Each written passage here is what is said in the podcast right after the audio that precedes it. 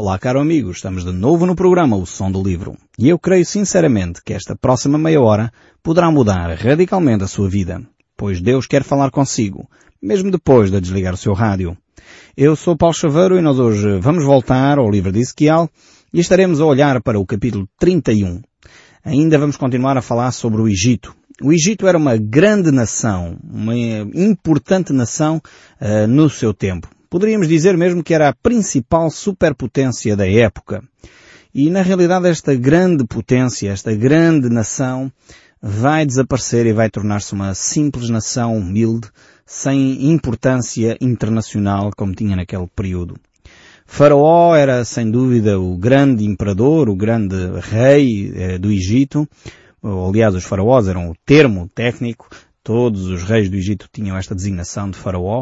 Uh, mas na realidade ele considerava-se um semideus ou um deus. E, o Deus Todo-Poderoso, o Deus das Escrituras, vai dizer, basta. Isto não é para continuar. E por isso mesmo, Deus vai julgar também a nação do Egito. Nós uh, veremos aqui que o verso 1 a 9 Uh, é realmente, vamos ver a grandeza de Faraó e do Egito. Dos versos 10 em diante vamos ver depois a declaração de Deus sobre a queda uh, do Egito. Faraó é, é utilizada aqui a imagem ou uma parábola uh, e compara Faraó a uma grande árvore. Uma árvore e uma floresta. E Deus vai utilizar esta imagem para descrever o que vai acontecer com uh, o povo do Egito. Então o capítulo 31 do livro de Ezequiel, no verso 1 diz assim, No décimo ano, no terceiro mês, no primeiro dia do mês, veio a mim a palavra do Senhor dizendo, então temos aqui Ezequiel mais uma vez a identificar uh, a forma como ele ia recebendo a palavra de Deus e até a data em que ele ia recebendo esta mesma palavra. Aqui uh, passa-se 12 anos desde que uh, Ezequiel está no cativeiro. Estamos no terceiro mês desse, desse período, desses 12 anos, em que Ezequiel está no cativeiro da Babilónia e agora então ele vai receber mais uma vez uma revelação em relação ao Egito e a Faraó. E diz assim o verso 2 deste capítulo 31. Filho do homem, diz a Faraó, rei do Egito, e à multidão do seu povo, quem és semelhante na tua grandeza? Deus agora vai fazer uma reflexão com uh, o povo do Egito. E Deus reconhece que, efetivamente, uh, a nação egípcia era uma nação grande. Aliás, ele faz esta pergunta, que é uma pergunta, por um lado, retórica, mas ao mesmo tempo uma pergunta que reconhece a grandeza do Egito. Deus pergunta quem é semelhante a ti, quem é semelhante na tua grandeza. Não há de facto país que se compare uh, ao país do Egito. E efetivamente o único país que poderia neste momento fazer frente uh, aos egípcios era a grande Babilónia que se estava a tornar num grande império. E Nabucodonosor, uh, o seu rei, o seu imperador, que estava a conquistar nação após nação naquela, naquela grande região chamada uh, o Crescente Fértil. Uh, eles, no Egito, eram um povo que dependia essencialmente do grande rio Nilo. Não dependiam da época das chuvas, não dependiam de muitas outras questões climatéricas, mas sim do grande rio Nilo. E por isso, erradamente, e muitas vezes nós fazemos isso, seres humanos somos terríveis, eh, quando dependemos de uma coisa material, nós tendemos a dar-lhe um valor uh, quase espiritual. E deificamos esse objeto. E era exatamente o que estava a acontecer com os egípcios. Eles, como dependiam muito do rio Nilo, passaram a, a venerar, a adorar uh, o rio Nilo. E o rio Nilo passou a ser um deus. E os crocodilos passaram a ser deus. As rãs passaram a ser deus. E no fundo tudo era deificado porque os egípcios dependiam desses aspectos. Eu creio que muitas vezes nós corremos este risco de deificar coisas que são criaturas, são objetos de, de, enfim, de estima de cada um de nós, mas temos que ter o, o cuidado para não torná-los deuses na nossa vida. Ainda esta semana estava a falar com uma senhora que, que, estava no meu escritório a conversarmos e ela dizia que durante muito tempo ela tinha colocado o seu marido no lugar de Deus. Ela idolatrava o seu marido. E por essa razão ela não tinha espaço para poder se encontrar com Deus. Porque ela tinha colocado o seu marido num lugar que pertencia a Deus. Até que este senhor efetivamente, quando ela precisou numa altura de doença, esse senhor, enfim, pediu o divórcio, foi-se embora e ela percebeu que afinal o marido era um simples homem. E às vezes nós corremos este risco e fazemos esta, temos esta atitude de deificar aquilo que é objeto, aquilo que é criatura, em vez de adorarmos efetivamente o nosso Deus. Temos que ter muito cuidado para não deificar, para não idolatrar aquilo que é o nosso marido, os nossos filhos, talvez, enfim, grandes santos da Igreja que, enfim, foram homens e mulheres preponderantes na vida e como exemplo de vida uh, tornaram-se modelos para muitos de nós, mas temos que ter cuidado para não deificá-los, não idolatrá-los, porque isso é contrário à vontade de Deus. Então aqui Deus reconhece a grandeza uh, da nação do Egito. Uh, e o Egito vai ser então mais uma vez objeto de atenção da parte de Deus. Mas o verso 3 prossegue a dizer, e agora Deus vai buscar ainda outras nações ali ao redor, como a Assíria. Vejam bem aqui o verso 3. Eis que a Assíria era um cedro no Líbano, de lindos ramos, de sombrosa folhagem e grandes estruturas, cujo topo estava entre os ramos espessos. Temos aqui esta imagem da Assíria e Deus agora vai eh, como contar uma história. Uma história sobre uma grande floresta. Uma grande floresta que tinha árvores frondosas, como a Assíria, o Egito, eh, as cidades e os povos como Edom, Moab. Eh, então Deus conta uma história aqui sobre esta, esta grande floresta. E Deus vai mostrar e pegar nesta imagem da Assíria e, e mostrar que ela também tombou, como uma grande árvore frondosa, mas no entanto foi cortada. Foi-lhe retirada a preponderância. Foi-lhe retirada a força. E Deus entregou essa força nas mãos da Babilónia. O verso 10 diz, porque assim diz o Senhor Deus. Mais uma vez Ezequiel reforça esta ideia de que é Deus quem fala e não ele mesmo. E diz assim, continua o verso 10, como sobremaneira se elevou e se levantou o seu topo no meio dos espessos ramos e o seu coração se exaltou na sua altura. Deus então conta esta parábola mostrando que esta grande árvore começou uh, a alimentar no seu seio, no seu íntimo, no seu coração, são expressões, são metáforas, uh, de facto esta soberba, este orgulho, uh, esta ideia de pensar além do que convém. E às vezes temos pessoas assim, que acham que são os melhores treinadores do mundo, acham que são os melhores políticos do mundo, acham que são os melhores economistas do mundo, acham que são os melhores pastores do mundo e começam a alimentar no seu coração orgulho. Começam a alimentar no seu coração ideias que hum, são contrárias à atitude que Deus quer de um líder. E um líder foi colocado, é colocado uh, para servir as pessoas e não para se impor, não para espezinhar, não para maltratar. A liderança serve como modelo. E é por isso que o maior líder de todos os tempos, sem qualquer questionamento, sem qualquer dúvida, foi a pessoa de Jesus Cristo. E foi ele que pegou numa toalha, pegou numa bacia e limpou e lavou os pés aos seus discípulos. Que grande exemplo de liderança. Um líder que se coloca ao ponto de servir aqueles que são os seus uh, companheiros de batalha. Um líder que se coloca no papel mais humilde de servir aqueles uh, que estão sob a sua liderança. Como seria diferente todas as nações, todas as empresas, se começássemos a adotar o modelo de liderança de Jesus. O modelo de liderança de Jesus não é só um modelo uh, de humildade, mas acima de tudo é um modelo de serviço. O líder preocupa-se com aqueles que são os seus liderados. O líder preocupa-se em dar o exemplo. O líder preocupa-se em servir uh, o melhor possível naqueles que são os seus liderados. Porque quando faz isso, uh, sem dúvida os seus liderados vão dizer, ok, se o meu patrão, se o meu empresário, se o meu ministro é o primeiro a dar o exemplo, eu tenho que seguir. Aliás, uh, quando se vê grandes relatos de exércitos e de generais e de capitães de, que venceram grandes batalhas, normalmente eles pegaram no modelo de Jesus e seguiram-no de uma forma muito direta, muito colados ao modelo de Jesus. Eles foram os primeiros exemplos. Eles foram os primeiros a, a, seguir à frente. Eles estavam lá na linha da frente. Eles cuidavam daqueles que eram seus liderados uh, acima de todas as coisas. Eles tinham uma preocupação com aqueles que eram seus liderados como ninguém. E por isso foram muito bem sucedidos. Porque os seus liderados sentiam-se seguros nas suas mãos. Sabiam que valia a pena confiar naquele líder. Sabiam que podiam depender dele. Sabiam que se ele dava uma orientação, uma ordem, e ele queria que essa ordem fosse seguida, era porque ele estava seguro de que isso também não iria pôr em risco e em perigo desnecessariamente a vida deles. Que exemplo tremendo nós poderíamos tirar se olhássemos mais para o modelo de liderança de Jesus.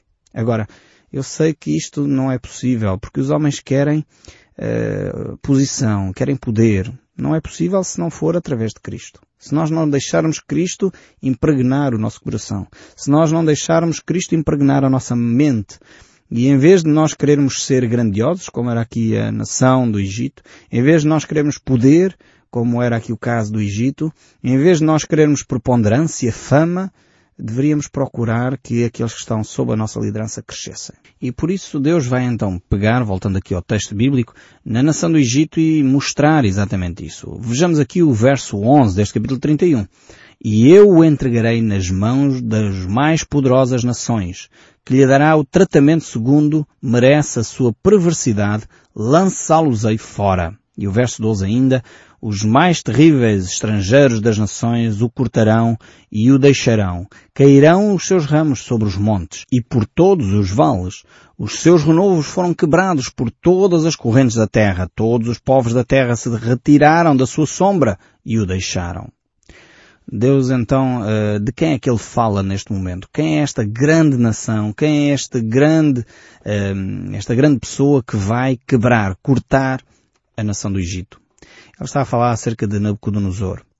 O próprio Daniel, quando escreve no seu livro, ele reconhece uh, no livro de Daniel a grandeza de Nabucodonosor. Todos os povos do chamado Crescente Fértil, aquela região que vai desde o Egito até à Babilónia, uh, estavam entregues realmente nas mãos de Nabucodonosor. Eu creio que nem o próprio Nabucodonosor entendia a dimensão uh, dos seus feitos. Acho que ele não, nunca chegou a perceber muito bem, mesmo depois de Daniel explicar lá no final da vida, ele compreendeu provavelmente um pouco melhor a ação de Deus e como Deus o utilizou. Mas mesmo assim, creio que Nabucodonosor nunca chegou a perceber na totalidade uh, o impacto e quem estava por detrás das suas vitórias. Uh, realmente, Ezequiel traz-nos aqui, nestes textos que nós estamos a ler, a perspectiva espiritual do que acontece no plano natural. Muitas vezes nós assistimos às coisas e não percebemos quem está por detrás, quem está a agir, o que é que Deus quer na realidade neste feito, nesta situação, nesta batalha, nesta luta, nesta dificuldade, nesta vitória. Como é que as coisas estão a encaixar em termos do plano espiritual? E muitas vezes nós não temos esta perspectiva. Ezequiel traz-nos para aqui, para o plano uh, da, da, espiritualidade e, e mostra-nos como é que as batalhas que estavam a ser travadas no terreno, aquilo que estava a acontecer no plano natural, qual a dimensão a nível espiritual. O que é que Deus estava a querer alcançar com aquilo que eh, Nabucodonosor estava a fazer. Então Ezequiel tem este, esta mais-valia que nós encontramos aqui uh, no livro de perceber as realidades espirituais por detrás uh, da dimensão política, da dimensão económica, da dimensão uh, natural das coisas. Deus estava a usar a Babilónia uh, e a usar de alguma forma até a ambição desmedida de Nabucodonosor, o pecado até de Nabucodonosor, para trazer a correção aos povos. É muito interessante perceber isto.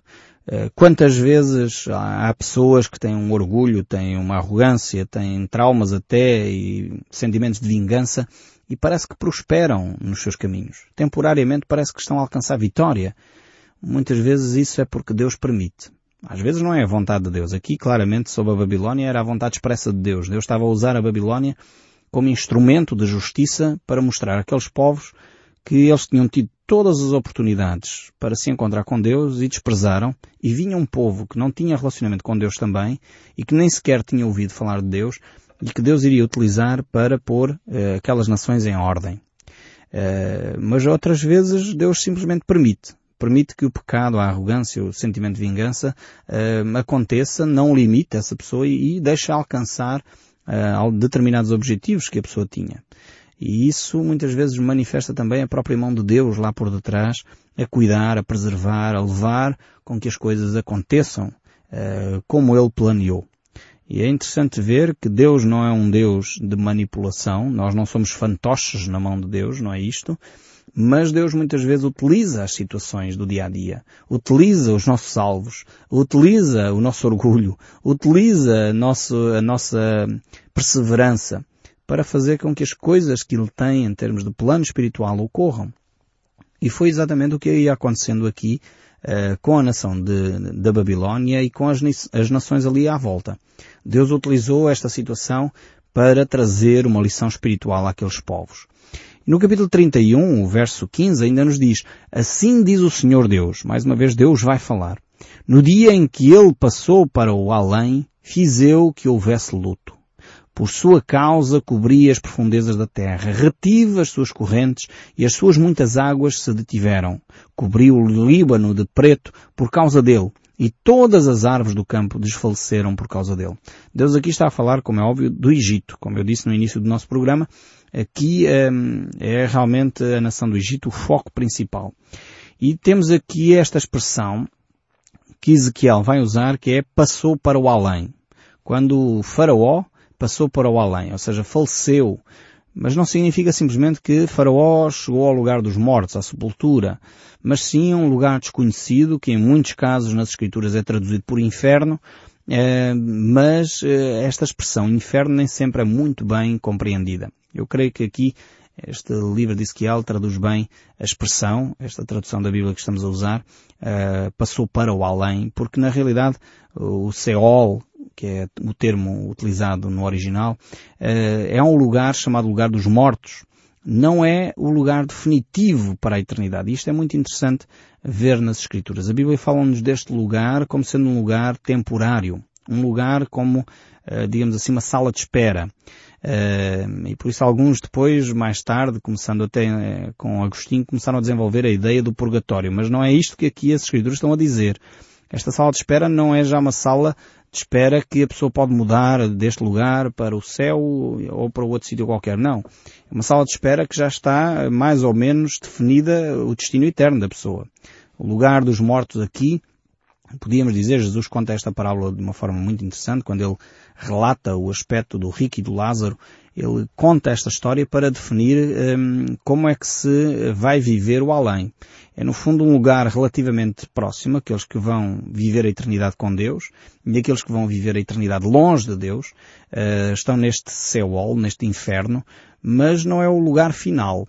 Uh, portanto, é por isso que no livro de Eclesiastes, aliás, no capítulo 12, verso 7, nós encontramos a expressão muito interessante de Salomão quando ele diz, e o pó volta à terra, como era, e o espírito volta a Deus que o deu.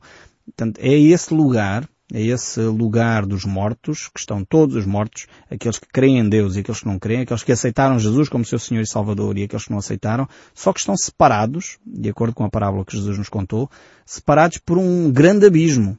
Ainda que um já está em sofrimento e outro já está a gozar da presença de Deus, uh, continuam nesse espaço até uh, serem efetivamente julgados por Deus. E é esse lugar que uh, habitualmente se dá a designação de inferno. Aqueles que não creem em Cristo estão nesse lugar de tormento, mas esse não é o destino final. A Bíblia mostra no livro do Apocalipse que o destino final é o lago de fogo e enxofre, onde a morte e o inferno serão lançados também lá dentro. Então, e também vemos que o destino final do cristão não é aquele lugar, o seio de Abraão, que Jesus conta uh, no Evangelho de Lucas. Uh, portanto, não é esse lugar, o seio de Abraão, mas é um lugar também intermédio. É, digamos, também uma antecâmara. Mas não confundamos isto com uh, a ideia do purgatório. A ideia do purgatório não tem respaldo bíblico. A Bíblia não nos fala de um lugar, se quem for para o céu, o inferno, por exemplo, depois vai passar para o céu. Não. Jesus deixa muito claro esta ideia de que há um grande abismo e ninguém pode passar nem do seio de Abraão para o lugar uh, do inferno, nem do inferno para o seio de Abraão. Portanto, é impossível, uh, depois da morte, realmente mudar de lugar. Ainda que é um lugar intermédio, não é um lugar definitivo, mas ao mesmo tempo já é um lugar de tormento ou um lugar de paz, consoante a decisão que nós tomamos aqui nesta terra ou quanto aceitar a Cristo como nosso Senhor e Salvador e o quanto nós confessarmos o nosso pecado e recebermos Jesus no nosso coração. Então essa é a decisão mais importante da nossa vida.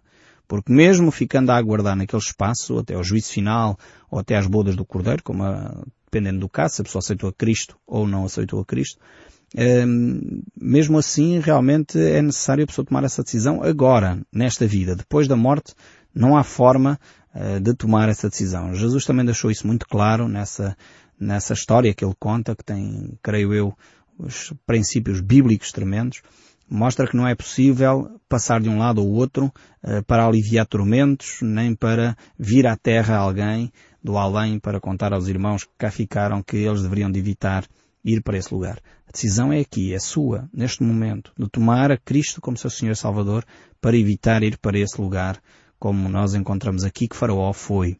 E Deus considerou isso importante, relatar aqui estes aspectos uh, importantes aqui no livro de Ezequiel. E agora vejamos o, o verso seguinte. Continua a falar acerca de Faraó, esta preocupação com a morte de Faraó. E vejamos o verso 16. Diz assim, ao som da sua queda fez tremer as nações, quando o fiz passar para o além, como os que descem à cova. Todas as árvores do Éden, a fina flor e o melhor do Líbano, todas as que foram regadas pelas árvores se consolavam nas profundezas da terra. E ainda o verso 18 diz, quem pois é semelhante em glória e em grandeza entre as árvores do Éden? Todavia descerás como as árvores do Éden nas profundezas da terra, no meio dos incircuncisos jazerás com os quais que foram trespassados à espada. Este é Faraó e toda a sua pompa, diz o Senhor. Realmente Faraó caiu em declínio, desapareceu e hoje em dia é uma nação relativamente humilde, sem grande impacto. E o capítulo 32 ainda segue a dizer, no ano um décimo, num décimo mês, dois meses depois da primeira profecia que nós vimos, no primeiro dia do mês, veio a mim a palavra do Senhor dizendo, Filho do homem, levanta um lamento contra Faraó, rei do Egito, e diz-lhe, foste comprado e o filho do leão entre as nações, mas não passas de um crocodilo nas águas, agitavas as águas, turvavas com os pés, sujando os seus rios. Deus agora vai mostrar a Faraó que ele afinal não tem a importância que ele imaginava. E na realidade Deus vai-lhe mostrar o seu devido sítio. E diz ainda no verso 18, Filho do homem, planteia sobre as multidões do Egito, falas descer a ela e as filhas das nações formosas às profundezas da terra, juntamente com as que descem à cova. A quem subpujas tu em beleza, desce e deita-te com os incircuncisos. E Deus vai manifestar realmente aqui que o Egito vai perder esta preponderância que ele tinha naquela região, naquela época. E isto nos mostra claramente que cada um de nós podemos estar numa posição social muito agradável. Podemos estar numa vida, enfim, uh, satisfeita. Mas que devemos pôr a nossa vida em ordem com Deus, independentemente da nossa condição. E se estivermos bem, ótimo, aproveitemos a oportunidade para nos colocarmos bem também com Deus, para que não aconteça que na nossa arrogância, no nosso orgulho, venhamos a cair e a perder tudo aquilo que nós tínhamos, onde nós assegurávamos e onde nós alicerçávamos a nossa segurança. Que o nosso Deus continue a falar connosco. Fala ainda ao nosso coração através do som deste livro. Que Deus o abençoe ricamente e até ao próximo programa.